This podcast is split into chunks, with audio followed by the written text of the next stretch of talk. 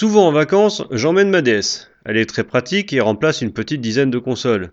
C'est pas que je l'utilise beaucoup, mais au moins j'ai du choix et puis ça fait revenir quelques souvenirs avec les copains, comme ce Final Fight. Avec un de mes témoins de mariage, on s'était torché les trois d'affilée lors d'une soirée rétro quand on était au lycée. Et le relancer 20 ans après, ben ça nous a filé un sacré coup de vieux. D'abord pour les souvenirs, et surtout parce qu'on en a bavé pour en venir à bout. Notre épisode favori, c'est le tout premier Final Fight, celui avec Cody et Agar en personnage jouable. Personnellement, je n'aime pas beaucoup Guy. Alors bien sûr, cet épisode sur Super Nintendo, c'est une aventure solo, mais rien n'empêche de s'amuser à deux. Évidemment, cette aventure a des défauts, mais bien qu'on ne le savait pas à cette époque, ce soft, c'est une pierre importante de la chapelle vidéoludique, et on le ressent instinctivement. Fun fact, Agar, le maire de Metro City, est calqué sur Jesse Ventura, ancien catcheur et acteur dans Predator. C'est lui Blaine, le bourrin la sulfateuse, et ce sera également lui le 38e gouverneur du Minnesota. Avouez-le, vous n'avez pas attendu le film de Snyder pour vous demander ce que donnerait un affrontement entre super-héros.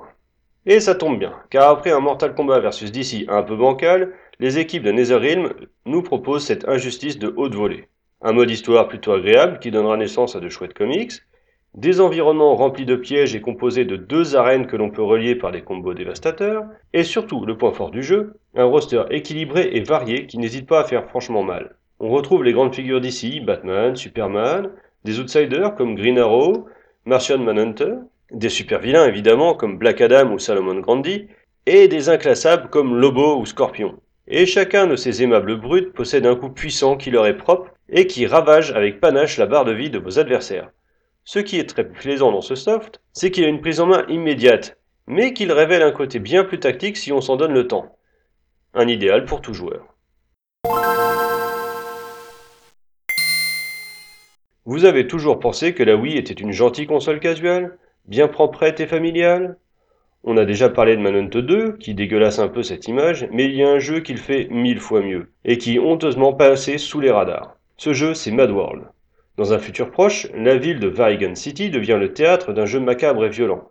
Vous incarnez alors un participant aux motivations troubles et aux bras tronçonneuses. Avec son scénar qui mélange habilement New York 97, la pop culture et la télé-réalité, le jeu nous entraîne très vite dans le sillon sanglant de notre anti-héros. Visuellement, Mad World exploite habilement les limitations de la Wii, en nous offrant un noir et blanc ultra contrasté, uniquement égayé par les giclées de sang rouge et les onomatopées jaunes. Question gameplay, c'est très simple. On vous lâche dans de grandes arènes et il faut exécuter violemment tous ceux qui croisent votre route. Une fois le score demandé atteint, vous affronterez le boss. Régulièrement, des mini-jeux macabres viennent bouleverser votre routine et c'est tant mieux. Un must-have sur la Wii.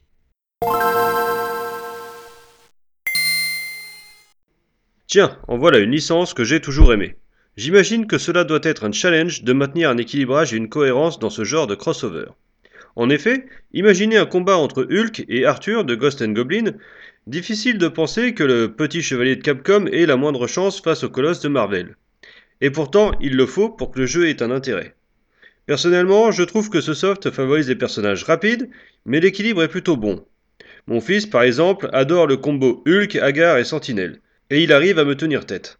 Et c'est là le petit miracle de ce soft. Sa prise en main immédiate est extrêmement simple, le rendant accessible à tous.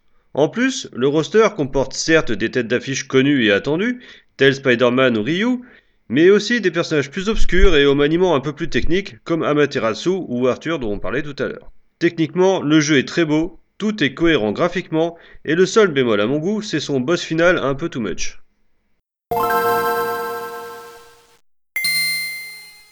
Comme beaucoup de gosses de mon âge, la découverte de Mortal Kombat a été un choc. Du gore, de la violence, des persos digitalisés, et un gameplay affreux. Bien que j'en apprécie l'univers et la direction artistique malgré les nombreuses swap colors, la série m'a vite lassé sombrant dans une médiocrité fainéante. Bien des années après, je me suis laissé tenter par ce Mortal Kombat Mystification sans grands espoirs. Premier choc, bah, il est plutôt beau, il y a plein de persos, un peu de swap color forcément.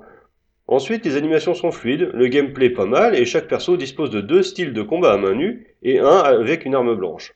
Déjà, en tant que versus fighting, il est bon et remonte le niveau de la licence à un stade très honorable, redevenant un rival intéressant au cadre du genre. Mais en plus, le soft nous offre un jeu d'échecs, un columns-like et un mode aventure qui tient la route, tant en termes de durée que de contenu. On traverse tous les univers de Mortal Kombat et on rencontre tout le roster. Un mode très chouette qui a grandement renouvelé mon intérêt pour la série. Nintendo, c'était un jeu très mignon. On peut le sortir, il peut faire des coupes et puis et puis moi j'aime bien Nintendo. C'est un gentil petit. Il y a des chiens et puis des chats et puis on peut leur acheter acheter euh, à manger et puis on peut acheter un chat ou un chien. Il y a des Shiba, il y a des chats, euh, tout ce qu'on aime quoi. Et puis donc, euh, des fois, on achète les chats. Et puis donc, on peut leur caresser le petit bidon. Des fois, eh ben, on, doit on doit leur donner des, des croquettes, des fois des boulettes. Il y a du lait, puis de l'eau. Il y a des petits jouets. Aussi, on habite dans un immeuble. Et puis moi, eh ben, je suis allée dans la maison Mario. Et puis, ça me plaît beaucoup. Il y a même la petite musique. Bah voilà, je vous dis à toutes, bisous